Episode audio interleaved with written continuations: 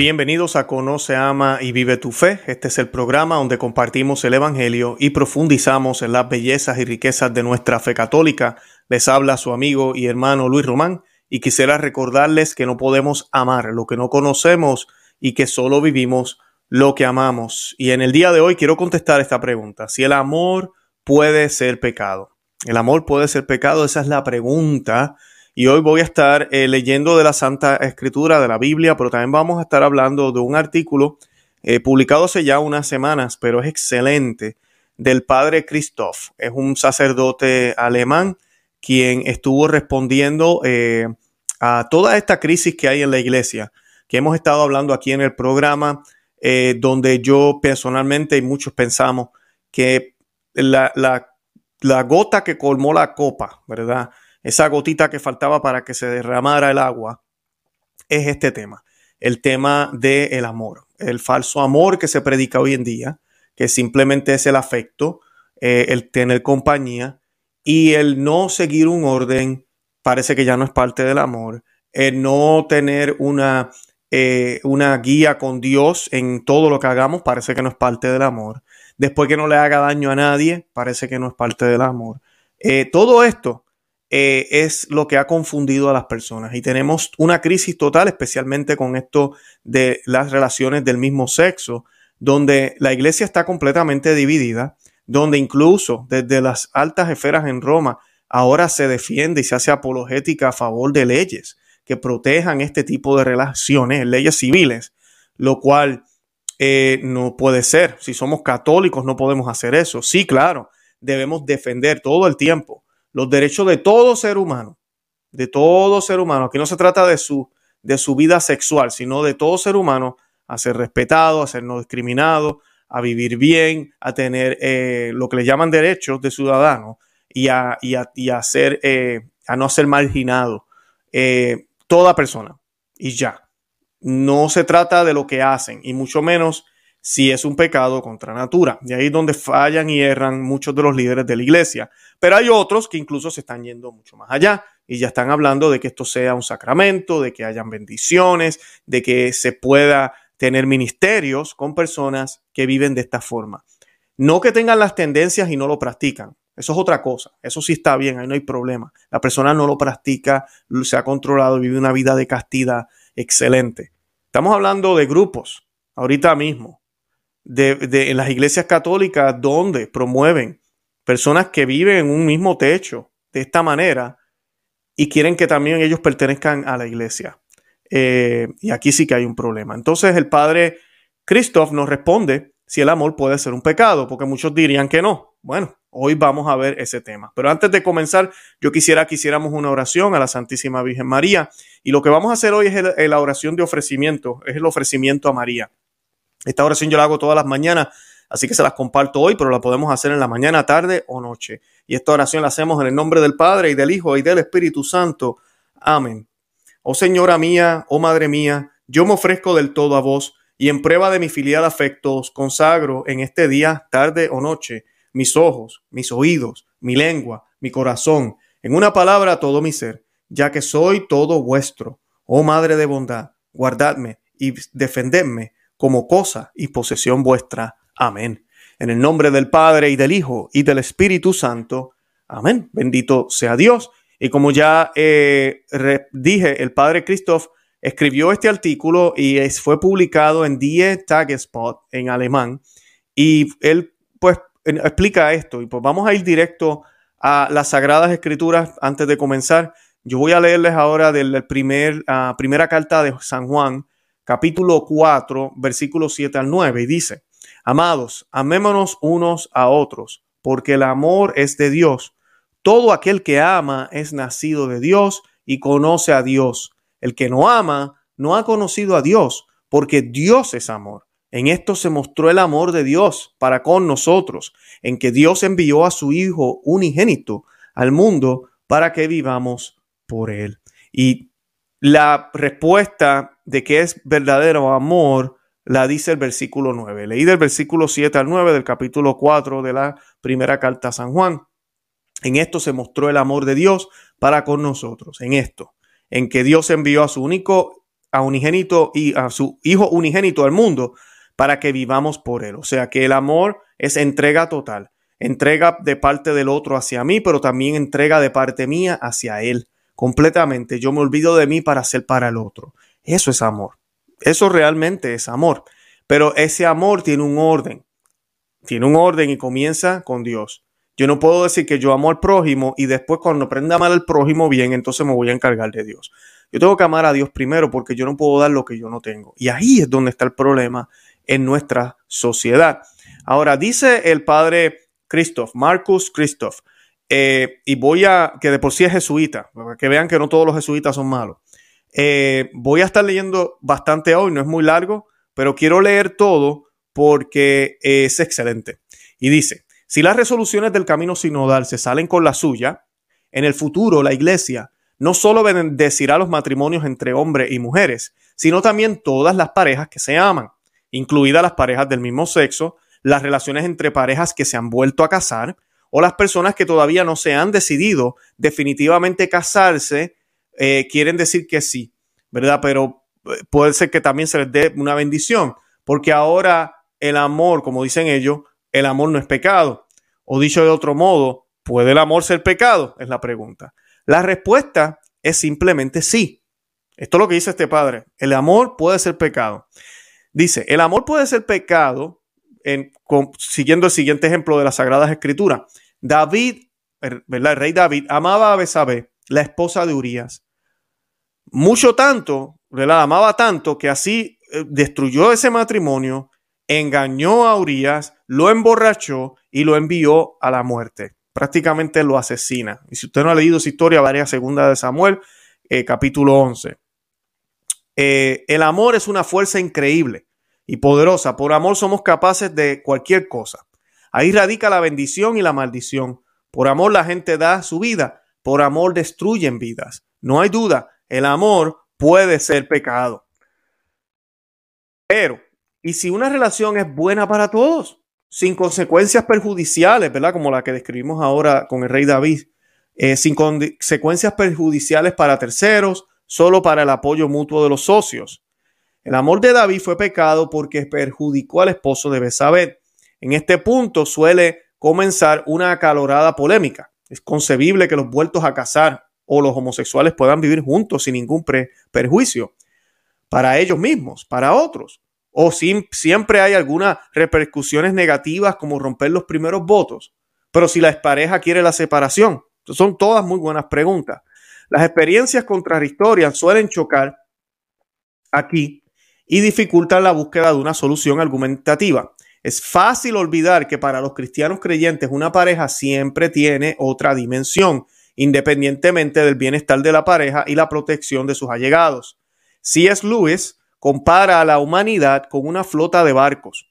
Su viaje sería exitoso si, por un lado, su propio barco está en condiciones de navegar y por otro lado se evitan las colisiones con otros barcos. De la misma manera, las asociaciones no deben dañar su propio barco ni chocar con su entorno. Si es Lewis, luego continúa, pero hay una cosa que aún no hemos considerado. Todavía no hemos preguntado a dónde quiere ir la flota. Por muy bien que haya navegado la flota, todo el viaje sería un fracaso si los barcos hicieran escala en Nueva York y en cambio llegaran a Calcuta. No basta con que los barcos no choquen. El destino del viaje debe ser el correcto. Lo mismo se aplica a una sociedad. Una relación que flota y funciona bien aún puede fallar en su objetivo, al menos desde un punto de vista cristiano. Y esta parte es la que a los líderes de la Iglesia Católica, a muchos de ellos no todos se les está olvidando.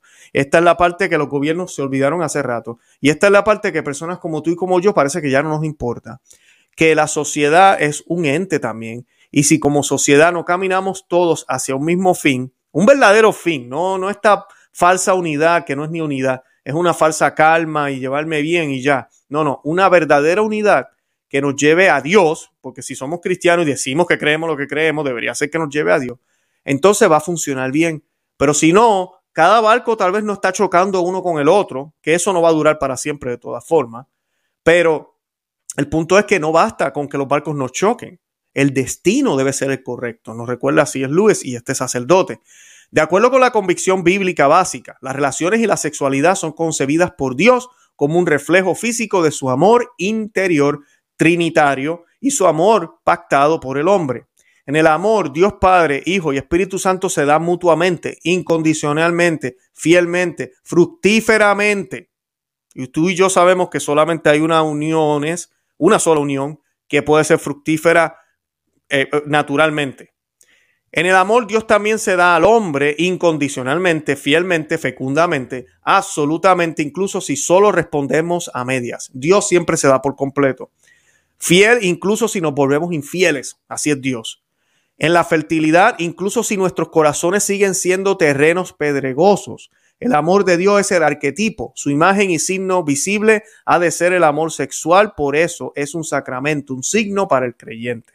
Y esto lo pueden buscar en Efesios 5:32. Es un signo de un sacramento. Por eso es que las relaciones fuera del matrimonio son pecado. Si usted está joven y no se ha casado nunca, pero es que yo la amo, yo la amo, yo la amo, yo la amo, nos amamos, pero no estamos listos para casarnos, pues no pueden tener relaciones sexuales porque la relación no es para mostrar el amor. No es una muestra de amor como nos dijeron en una entrevista que se grabó para Disney, ¿verdad? Como por ahí nos dijeron en una entrevista. No, no es una muestra de amor. Es mucho más que eso, es un signo de algo que ya existe, que ya se mostró, que ya juramos ante Dios. Eso es lo que es. Y debe ser fecundo, siempre debe ser fecundo, dispuestos a tener hijos. Así lo enseñaba y lo enseña todavía la Iglesia Católica. Así lo enseña. Es de aquí que la sexualidad humana adquiere su verdadero significado, su escala y su propósito. Ahí, no es solo el placer, no es que la pasamos bien o no es que no, nos llevamos bien en eso, no. Es mucho más que eso, mucho más profundo. Porque estas cosas que supuestamente nos podrán atraer son pasajeras. Pero lo que yo acabo de describir anteriormente, eso no pasa. Es un compromiso.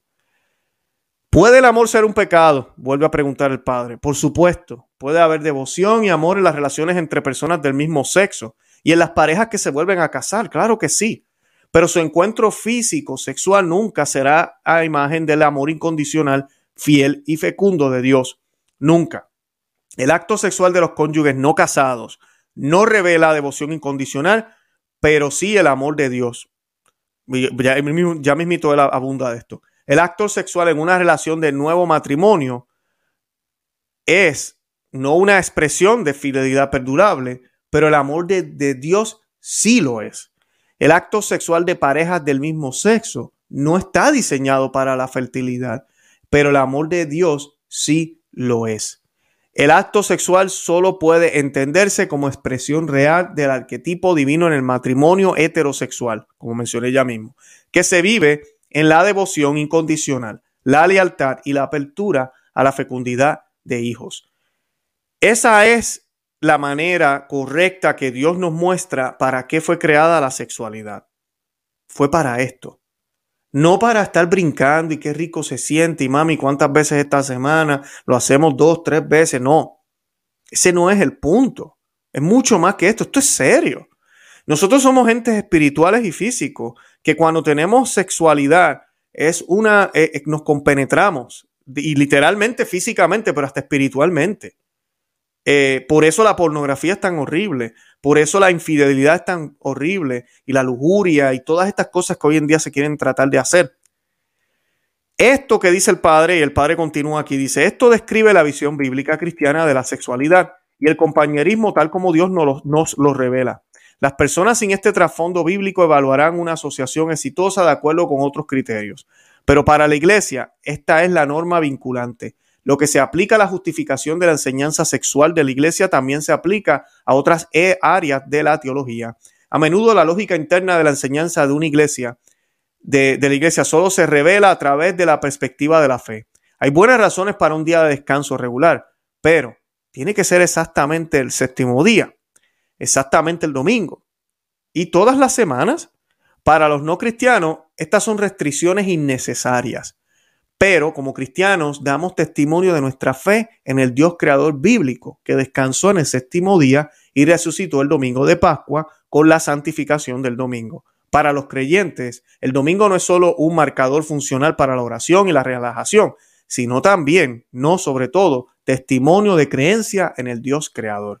Y es que esa es la parte que a los católicos se nos está olvidando, que eh, el mundo va a la deriva y nosotros podemos, vamos a evangelizar, vamos a mostrar cómo vivimos, vamos a hacer lo que podemos, pero el mundo sigue a la deriva y va a seguir a la deriva. Está, está predicho ya. Y no estoy diciendo que por eso nos echemos para atrás y no hagamos nada. Pero ¿cómo es posible que líderes de la iglesia y personas de la iglesia ahora quieran mundanizar el catolicismo y quieran tratar de hacer algo que no es normal ni bien y, y contradice esto que acabo de explicar ahora, algo como bueno? No puede ser. Como decías aquí, para los cristianos, el séptimo día, que es el sábado, el domingo, para nosotros el domingo, porque es el nuevo sábado para Jesús, porque Jesucristo resucitó, es el día del Señor. Es el día del Señor. Y entonces ese día es el día que yo le dedico a Él, le dedico a mi familia. Es un día de descanso. No se trabaja. Ah, pero Luis, ¿por qué no puede ser un martes y trabajo el domingo? Para el pagano allá afuera que no conoce a Cristo, ya no importa, puede coger cualquier día libre. Pero para mí el domingo es sagrado. No es solo el día libre, es una muestra de mi testimonio en la creencia de Dios creador. Y es exactamente lo que sucede en mi vida como papá, en mi vida como hijo, en mi vida como compañero de trabajo, en mi vida de laico, católico, en mi vida de todo lo que yo haga en cualquier faceta de mi vida, en mi vida como esposo, qué nos permitimos, qué hacemos mi esposa y yo en nuestra sexualidad, qué, cómo la miramos, cómo la observamos. Porque yo puedo ser católico, ah, yo tengo sacramento, tengo todo. Oye, pero yo no quiero tener hijos. No, mi esposa se toma unas pastillitas y tenemos relaciones sexuales y pues no, no, no queda embarazada. Pecado mortal, pecado mortal. Porque mi acto que estoy haciendo no está abierto a la vida y ese acto fue hecho para crear vida que siempre va a crear vida. No, va a van a haber veces, incluso la gran mayoría de las veces, que ya no, no vamos a fecundar un hijo. Pero siempre debe estar abierto a la vida, depositando esa confianza en el otro, pero también en Dios, sin miedos, de que si vienen los hijos, llegaron los hijos y todo va a estar bien. Al contrario, vamos a estar contentos y felices.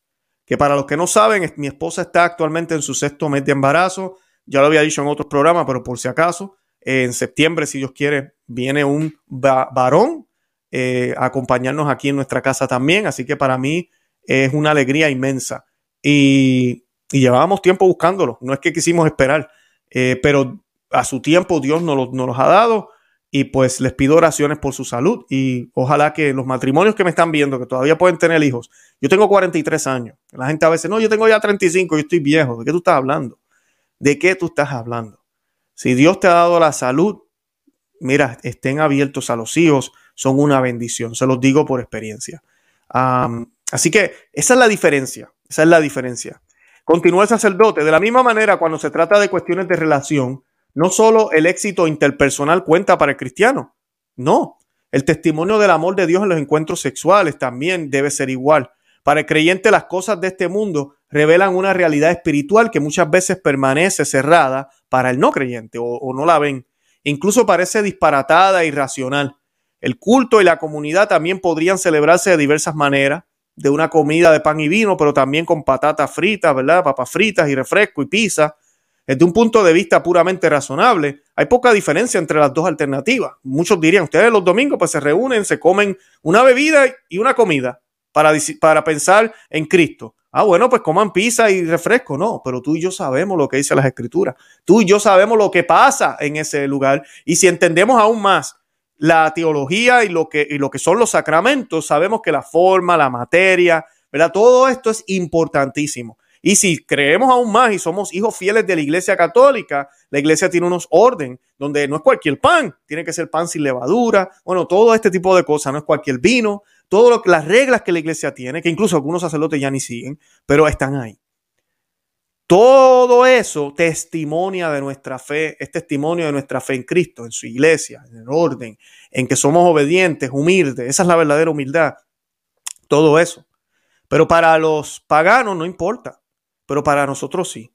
Para nosotros los cristianos solo el pan y el vino son los signos cambiados de la presencia esencial de Cristo. Las papas fritas y la Coca-Cola o el refresco no lo son. Este significado ha sido revelado para nosotros por el mismo Dios.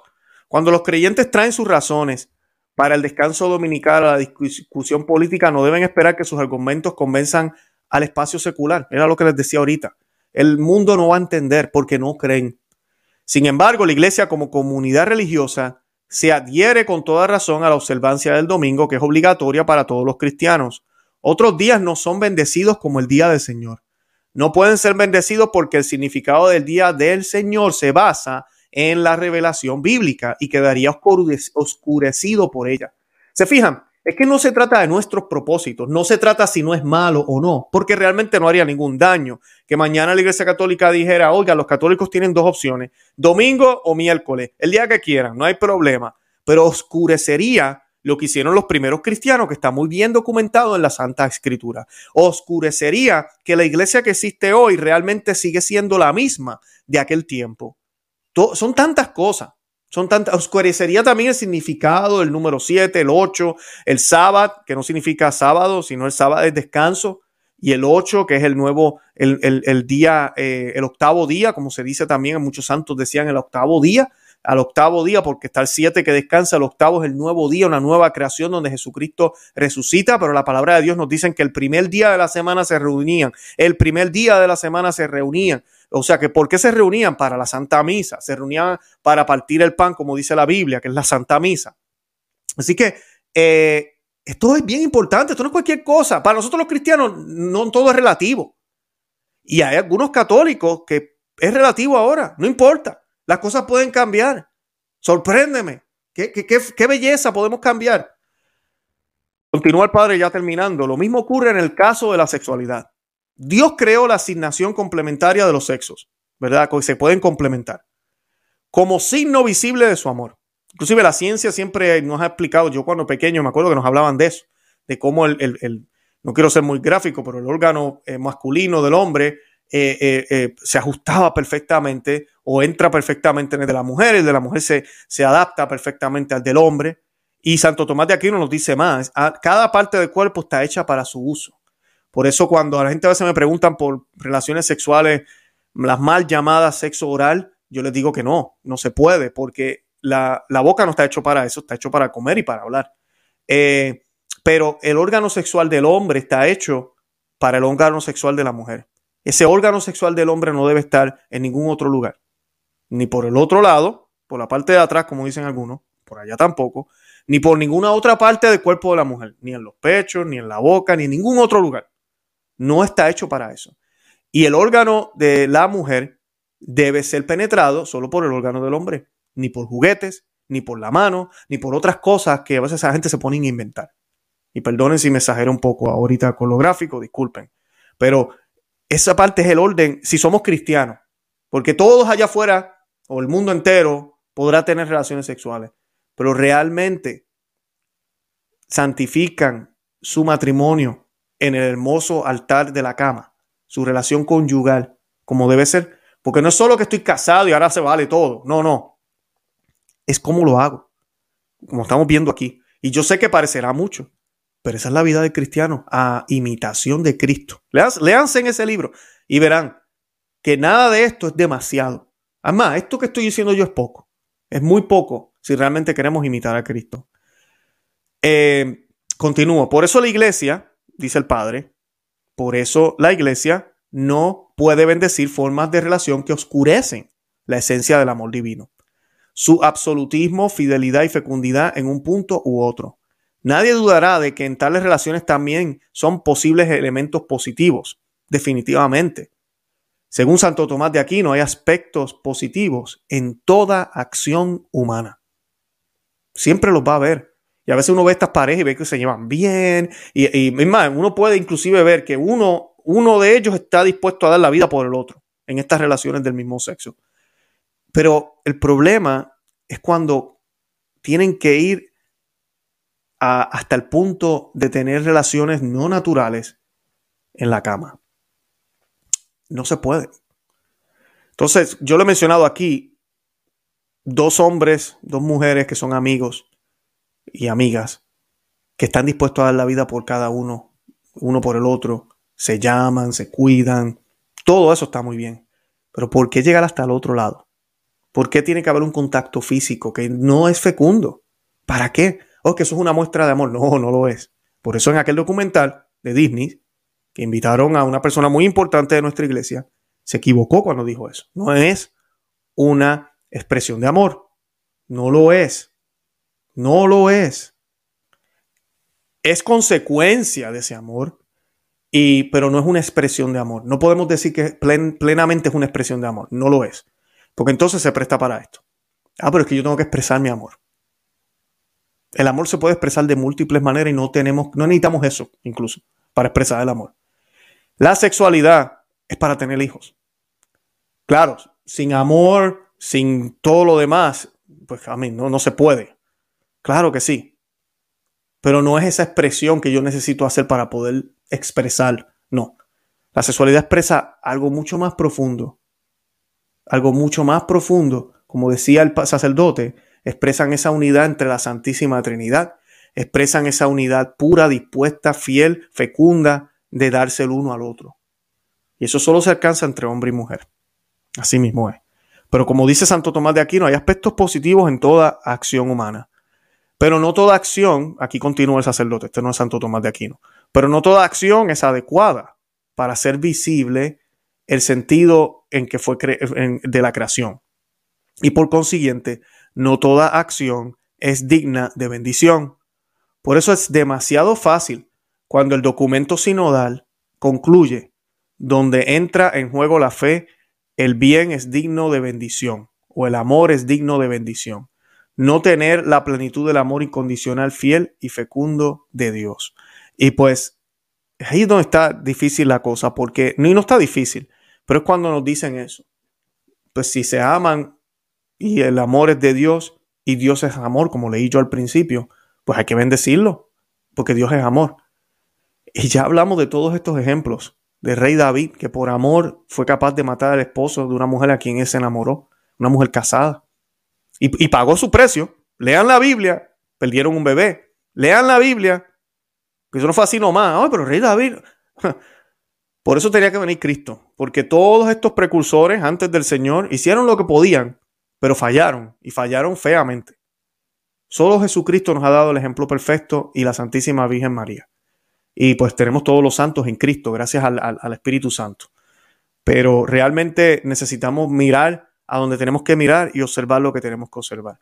Así que sí, el amor puede ser pecado. Díganselo a sus amigos y personas que piensan que no, que después que se amen no pasa nada, no hay problema y ahora vemos los círculos católicos divididos, inclusive familias católicas divididas con este tema, cuando uno, uno de ellos viene a decirle la verdad y le dice, pero ¿cómo vas a permitir que tu hija, que tu hijo, como, pero mi hija, ¿cómo vas a hacer esto? Sobrina, pero ¿cómo es posible? Hermano, que tú vas a hacer qué? Que tú estás enamorado de esta otra. No, no puede. Ah, tú eres un, una, un, de, tú, tú discriminas, tú eres un eh, homofóbico, tú eres tantas, nada que ver es que si somos bautizados católicos y queremos seguir a Dios y nos seguimos llamando todavía católicos, pues tenemos que vivir en acorde con nuestra fe. Si esto no nos gusta, hay 70 mil o casi ya 100 mil denominaciones cristianas, muchas de ellos ya están apoyando este tipo de cultura y de cosas. Váyase a una de ellas.